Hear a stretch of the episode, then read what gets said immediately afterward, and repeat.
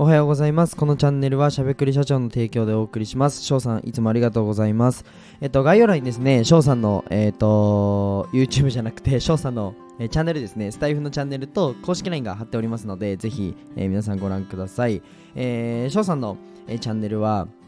あのマーケティングのこととか、なんか翔さんが起業した時のあの話とかもめちゃくちゃ面白いので、ぜひ聞いてみてください。で、あともう一つお知らせがあります。まあ、僕の公式 LINE ですね、あの下に貼ってありますので、えーなんか友達僕少ないんで友達になってやってください。はい。えっ、とで、今日のテーマなんですけども、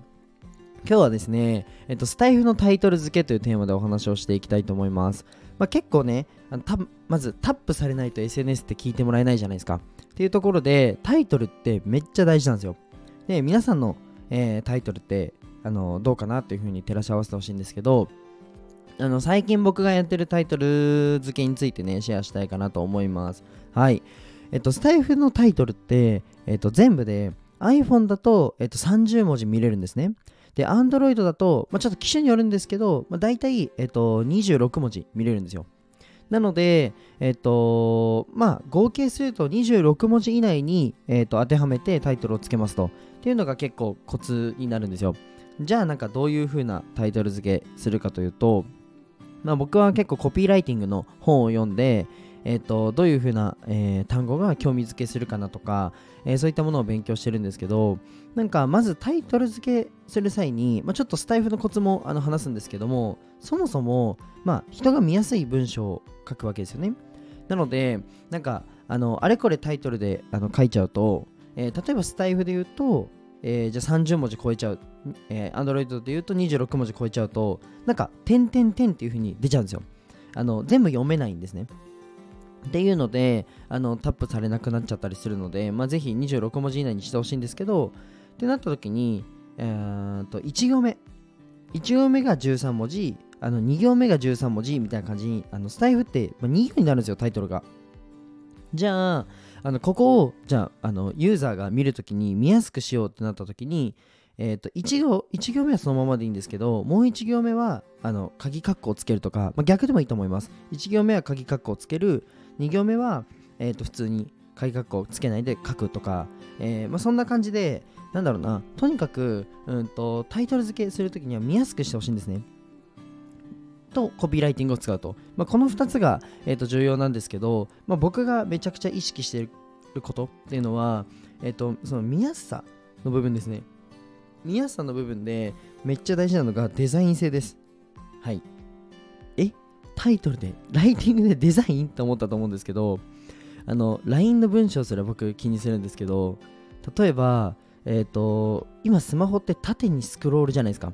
なので長文を送るときも僕開業多めにするんですよ。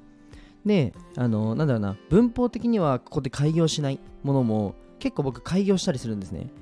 で公式 LINE のライティングとかもあの開業してわざと見やすくするんですするんですけどあの絶対に相手が読みやすい方がいいんですよ。まあ、文章の文法の正しさとかも、まあ、確かに、ね、こだわってる方いらっしゃると思うので、まあ、否定はしないんですけどあの相手が読みやすいか読みにくいかだけで、まあ、僕はライティングしてるんですね。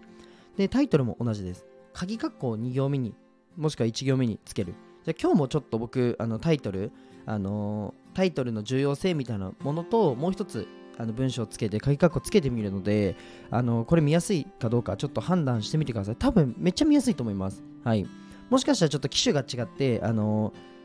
なんだろうガタガタになっちゃってる可能性はあるんですけどもあの見やすくするのすごい大事なのでぜひあのデザイン性ですねを意識してみてください。はい。で、まあ、スタイフのタイトルのコツは、まあ、これくらいなんですよ。であの一言で言うとあの一言っていうかこうやって音声で僕がノウハウとして喋ると、まあ、すごくね簡単に聞こえると思うんですけどあのーなんだろうな。これって結構僕は難しいと思ってて、まあ、相手の気持ちにならなきゃいけなくてなんかえー、とビジネス活動。例えばうんそれこそ商品を手に取ってもらうとか商品を扱うとか、えー、と商品を購入してもらう。うんセールスする、えーマーケティング組む、えーまず入り口でじゃあその SNS タップしてもらうとか公式 LINE に来てもらう。うんセミナーに来てもらう。何でもいいです。マーケティング活動ビジネス活動するじゃないですか。この時にもう意識するのが、まあ、絶対相手の気持ちに憑依するんですね。もう相手の気持ちになるんですよ。これが僕は大事だなと思っててタイトルのなんかコピーライティングとか、うんとまあ、小手先のねテクニックっていうのも、まあ、もちろんあった方がいいかなとは思うんですけど、うんとまあ、そもそもビジネスってまあ人と人とのやり取りなので、まあ、相手のことを考えるというか相手にも憑依してあ自分だったらこれ見にくいよなタップしないよなって思ったらタイトルはちょっと変えてみる。